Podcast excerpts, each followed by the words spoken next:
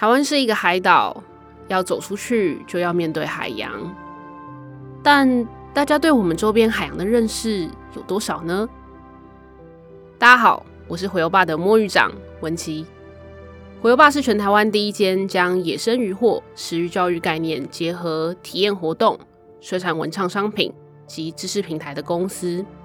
我们希望透过鱼这日常生活中最接近海洋的媒介，串联人和海洋的关系。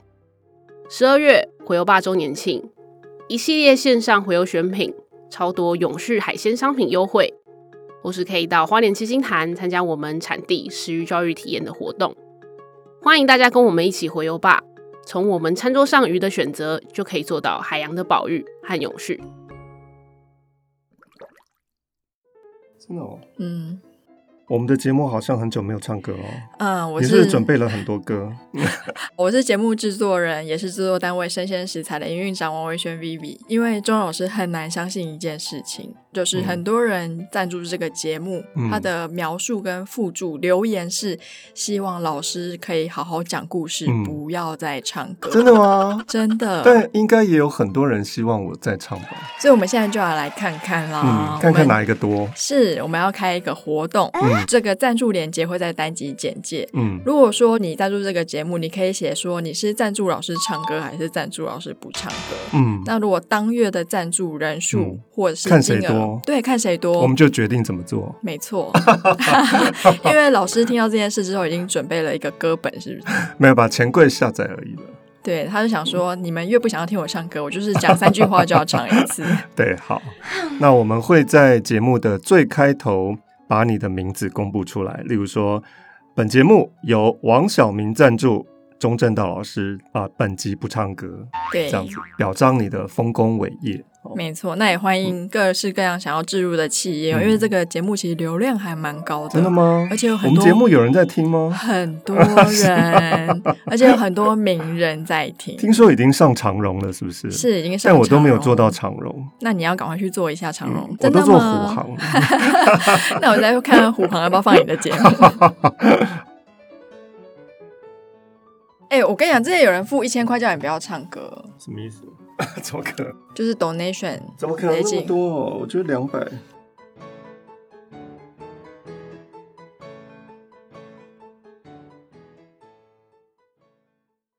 本节目由生鲜食材科技出品。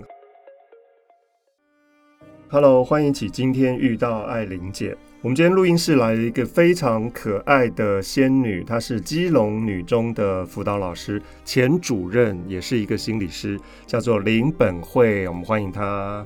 郑老师，还有各位听众朋友，大家好。本慧通常会被误认为是小女孩，对不对？很多人不相信你已经是很资深的高中老师了。这是一个跟少女聊天时候的一个保护色。对，因为我也很难想象，如果我以后六十岁了，还要跟少女聊这些心事，那是什么什么情况？我一直认为你还是一个少女的姿态，可能跟你的工作环境一样，你都接触十五到十七岁的女生吗？哦，是，我觉得有被感染。好，我们今天要聊一个非常悲伤的女性人物。她是张爱玲小说《小爱》里面的这位同名女主角，叫做小爱。她九岁的时候，应该不是九岁，更早以前哦，被卖到了一个有钱人家，姓席。那这个席家呢，并不把小爱当人看，只当成一个商品哦。而且更严重的是，小爱在大概十三、十四岁的时候被老爷强暴，还真的是员外系丫鬟。这个在中国古典小说里面，或是我们一般认知当中。传统的世界里面呢，好像丫鬟就会面临到这样的命运。但我们现在以二十一世纪的二零年代来看，我们绝对不容许这种事情再发生。甚至于小爱还怀孕了，最后还流产。哦，好，本慧老师在读完这篇小说之后呢，看到了小爱的成长背景。你觉得张爱玲在塑造她什么样的人格的特质？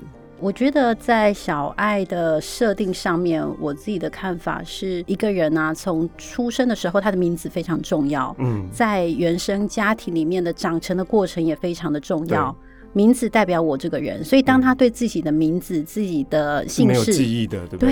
对，这个没有记忆，就让他对自己的自尊是没有养成的。嗯，当然在那个年代里面有被贩售当做商品的这个情况，在现在是没有办法想象。对、嗯，那但是有一个相同的东西，就是权力。嗯，在被卖到的家里里面，这个人的位置，这个老爷的位置，不管他工作做得好不好，嗯，但是他的位置是权威最大的，对，所以他可以在这个家庭里面为所欲为，对，他捅出来的篓子，大家都要帮他收拾，对，好，我觉得可怕的是，大家一致都认为是小爱在勾引老爷，在这个故事里面，完全没有任何一个人是在帮小爱说话的，包括那些女性。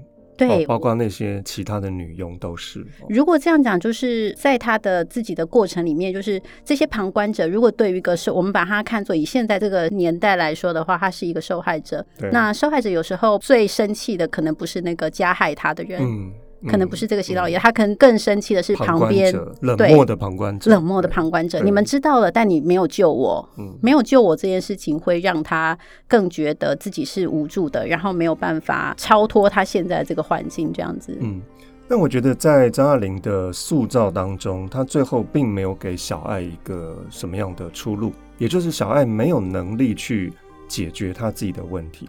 这个是不是小爱没有受到教育？他可能没有任何的性教育、身体教育以及学习。有一天如果面临到这样的事情，我该怎么办？他好像没有任何的机会，对对？那可能因为我工作环境在学校里，所以我就觉得，哎、嗯，好像这一块、这一块、这一块是我学校可以做的部分。对，从性教育、性别教育、自我认同的部分。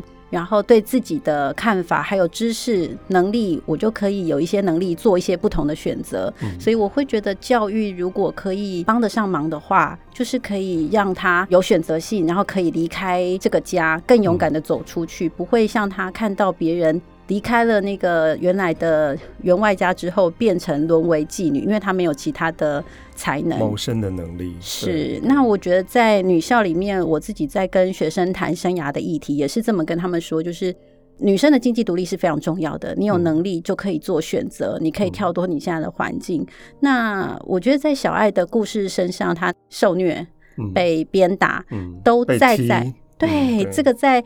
被形塑他自己的自我的成长的过程里面，其实没有办法长好，因为他不觉得自己是可以反抗。嗯，好，尤其他的身材比较瘦小，然后大家也都这么看待他的时候，他其实很难建立起来。嗯，对，会不会他其实还蛮认命的？他就觉得，好吧，我命就这么贱，我应该要接受所有人的那种不友善。我相信，在他就是刚被卖到，因为他也有可能，因为故事没有提到，但也许在那个过程是颠沛流离来到这个家里，所以在那个原来家庭到走到这个看起来有点起码可以吃饱的这个家庭这个过程，让他觉得就是更辛苦。好，那后面的故事是有看到他说我不想要这样，其实那个自尊养成，我总有一天要离开这个家的这个意识出现的时候，好像他就有其他的选择，所以他选择嫁给一个他自己选择的人。但是我觉得这个故事小说的最后的结局，我觉得很有趣，是给他蛮酸的一个结果，就是你找到这个男人，但你没有从此过着幸福快乐的生活。其实这男生虽然很辛苦，只要勤奋，可是没有办法跳脱他的这个阶级，他依然是蓝领阶级。所以那个故事是有点悲伤，嗯，有点无望哦。是，但在过程当中，至少小爱做了一件事情，就是离开了喜家。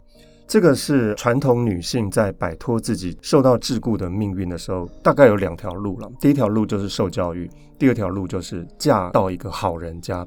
那小爱的第一条路当然是完全不可能，所以她至少走上了第二条路，至少她跟金怀是相爱的。我觉得这个还算是有点光芒吧。是，我觉得这个部分是让。我们看到一个很好的希望，说我可以做一个选择，嗯、然后我嫁给一个我喜欢的人。所以他在那个第二个家里面的一样是辛苦的付出的时候，他会再更甘愿一点。虽然一样的金怀的家人在他身上也予取予求，或是需要他更过度的付出，嗯、但好像那个心情上是不太一样的。对，对，而且我们看到家人来的越来越多，那弟弟啦、哥哥啦，来什么全家人都搬到他们家那个小阁楼。我觉得哇，天哪！真的还要养好多人哦，好辛苦。好，我们刚才说那个旁观者是非常冷漠的。我们首先来讨论一下那个武太太哦。武太太是生在一个好人家，她很喜欢吃东西，但我觉得她也很没有自信。哎，她虽然是一个富贵太太，她每次遇到她老公在发抖。哎，对，我觉得她这个部分设计的很有趣，就是一个身材。胖胖的，因为他的焦虑感可能来自于吃。我我觉得他的自信跟小爱相比，可能没有长大多少或多多少，只是因为他的出身好一点点，所以他可以满足自己。然后他来到他嫁的这个家里面的时候，他对底下的人不敢表达他自己的意见，对上面的人他也没有办法讨好任何一个人。他其实蛮怕那个桃妈的，对对，连因为他从嫁来的第一天就被架着，然后好像要端一个架子，其实他做不到。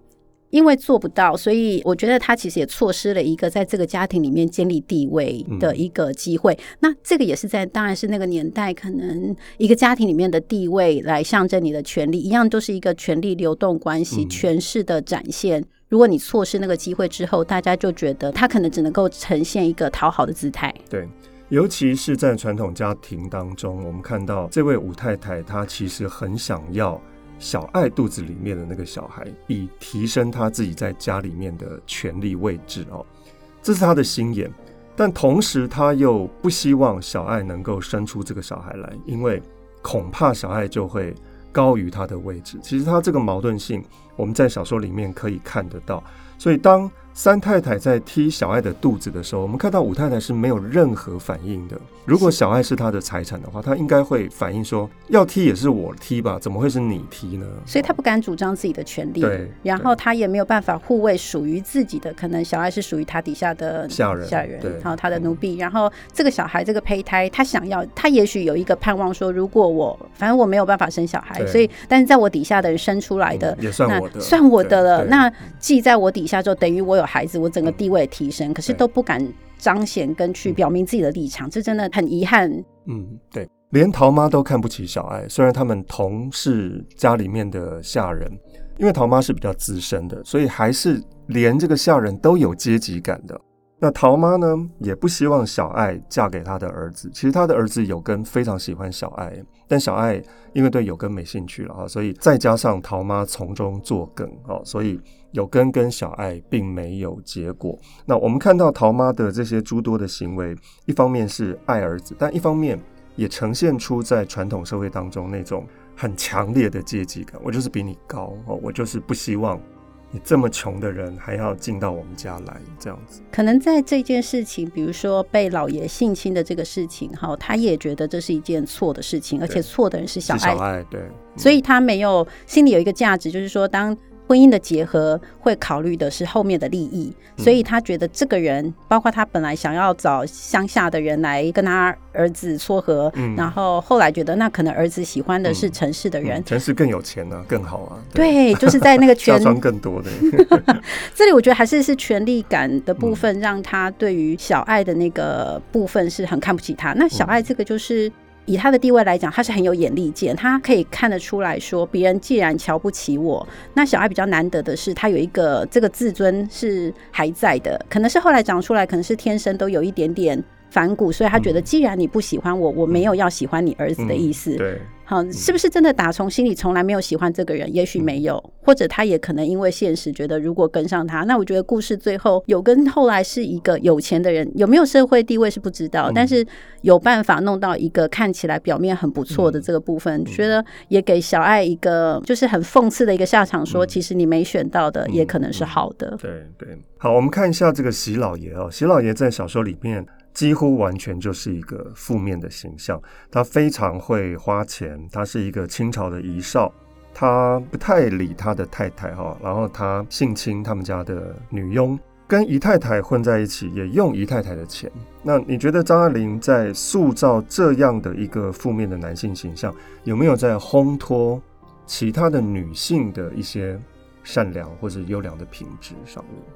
我觉得他在这个我们现在把它当做叫做名称叫行为人哈，嗯、做这个性侵的人的行为人的一个个性上，嗯、那他从其实一直看起来他就是一个想要去得到一个好处，然后可能在过去一少，然后现在当官，后来也成为汉奸，就是一直摆荡在哪里权势高，我就往哪里去。其实他也很努力哎，他一直在钻营，对不对？对，是是钻营是努力，然后但是他花的更多嘛。对，那为什么呢？都是为了一个面子，所以他在基本上可能。别人给他的期待，这个就是比较容易看起来像是男生身上的压力，为什么比女性更大？是因为他被期望他的能力可以照顾全家，应该是更高的。对，好，但实际上他没有做到那么多。如果他更踏实一点，可能好一些。嗯，但是他没办法，所以他一直在撑的是自己的面子，所以钱也是都是虚幻的。对，然后关系也是虚幻，但他。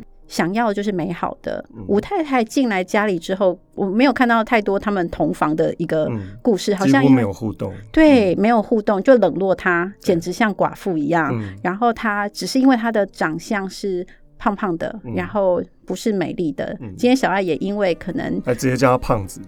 对 对，所以你看胖子为什么这个名称对比？不要帮别人取绰号，就是那个就是一个你看待他的对一个伤害是没错。好，我们来讲一下小爱在十四岁的时候遇到的性侵。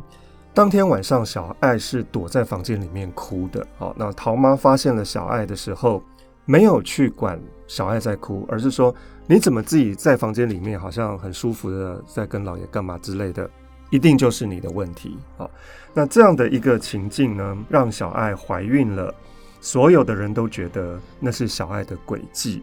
得逞哦，尤其是三太太、五太太这些女佣一致都这么觉得的时候，小爱其实是非常孤立的耶，所以她不太愿意讲这件事情哈。即使遇到了她喜欢的金怀，她都不太想要讲。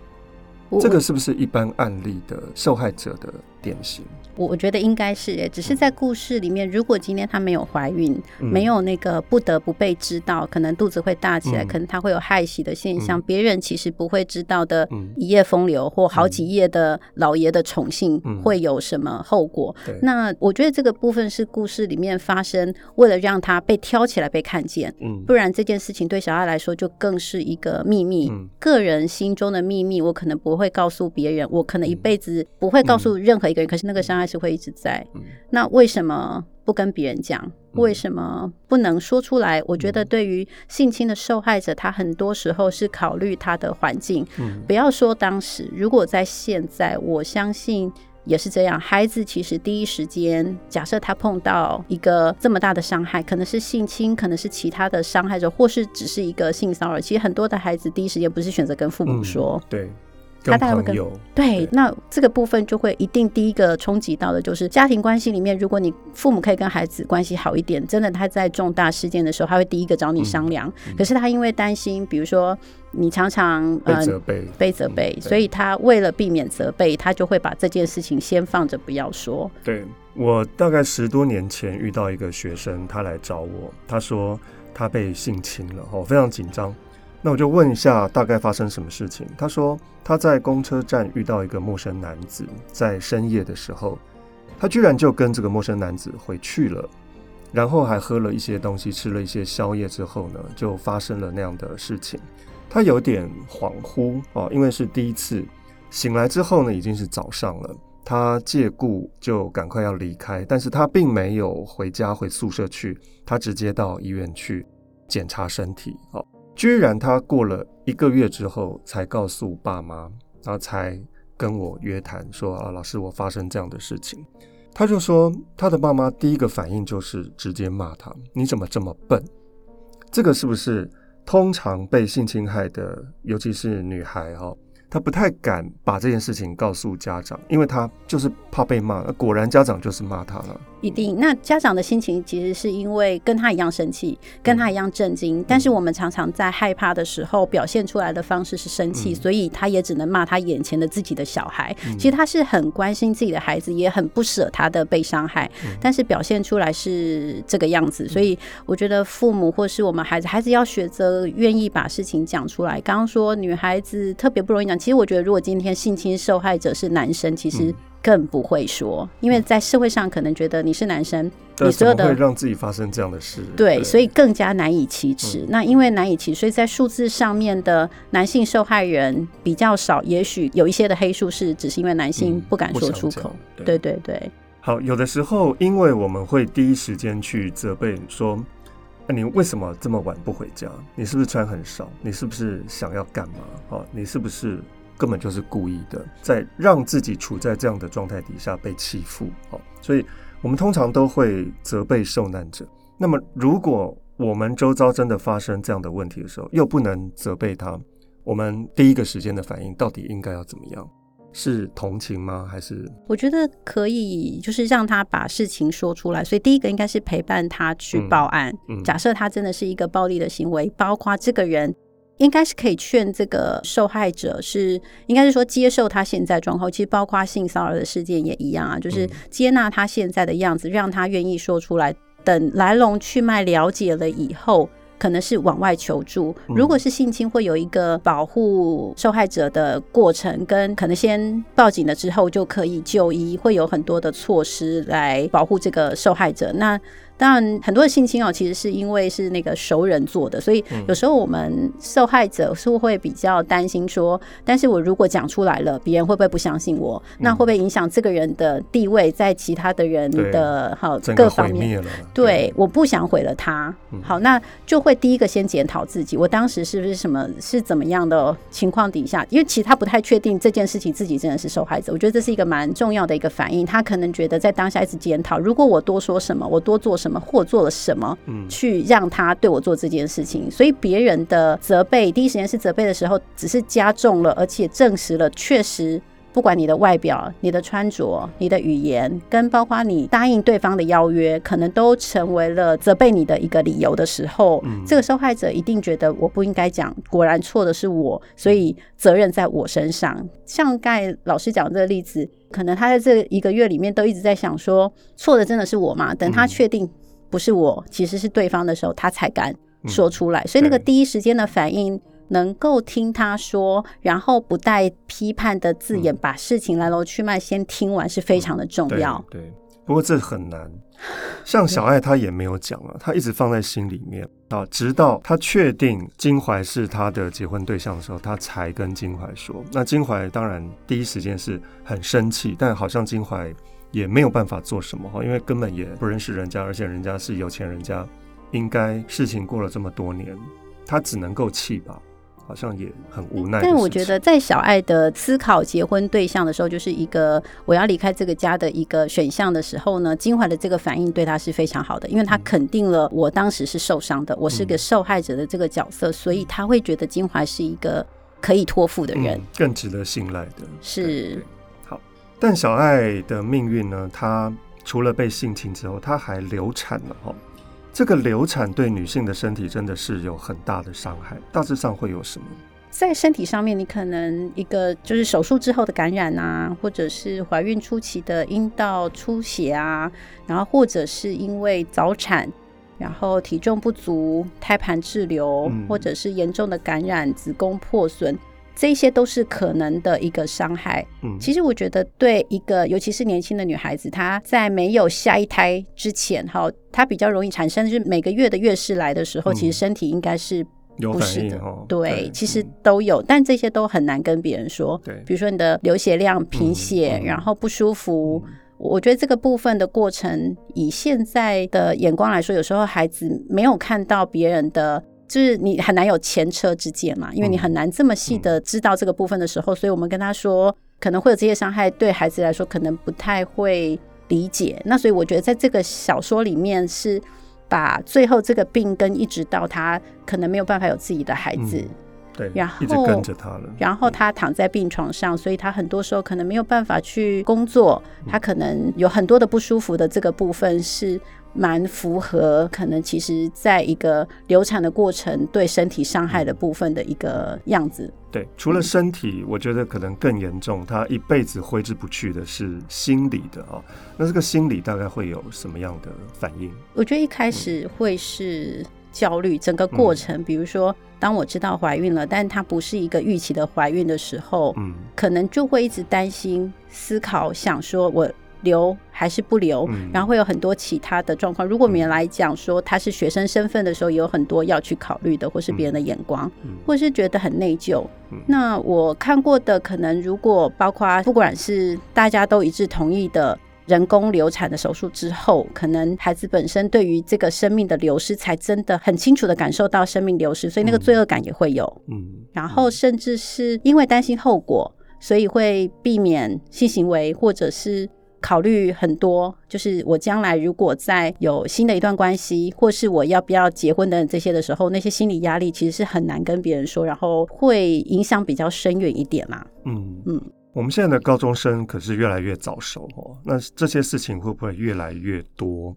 以你在高中这么多年的经验，我觉得应该是说，当孩子的自主性越强的时候，有时候很难在预防性的阶段就告诉他可能的后果。嗯，因为青少年的阶段，他本来就是不死神话，他觉得，比如说今天会飙车会受伤，但那个应该不会是我，嗯，所以一样的这样的事件，侥幸不会那么巧。